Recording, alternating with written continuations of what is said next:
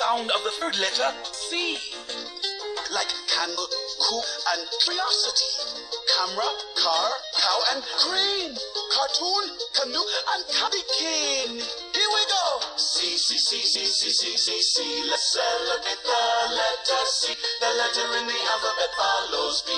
The cute and curvy letter C. Hey!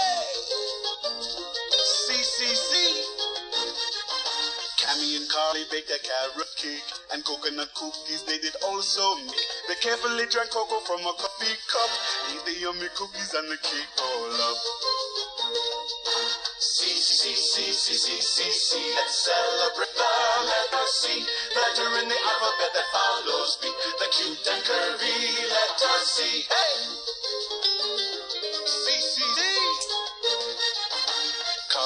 Cousins live in Canyon Town. A cool cowboy and a comic book clown. The cutest little cousins that you've ever seen. In their clown and cowboy costumes out on Halloween. Now Calypso Connor, the calico cat. A cranky, crabby, crazy cat named Matt. Ay caramba, he was such a lazy grouch. Curled up on a cushion in the corner of the couch. Come on now. C, C, C, C, C, C, C, C.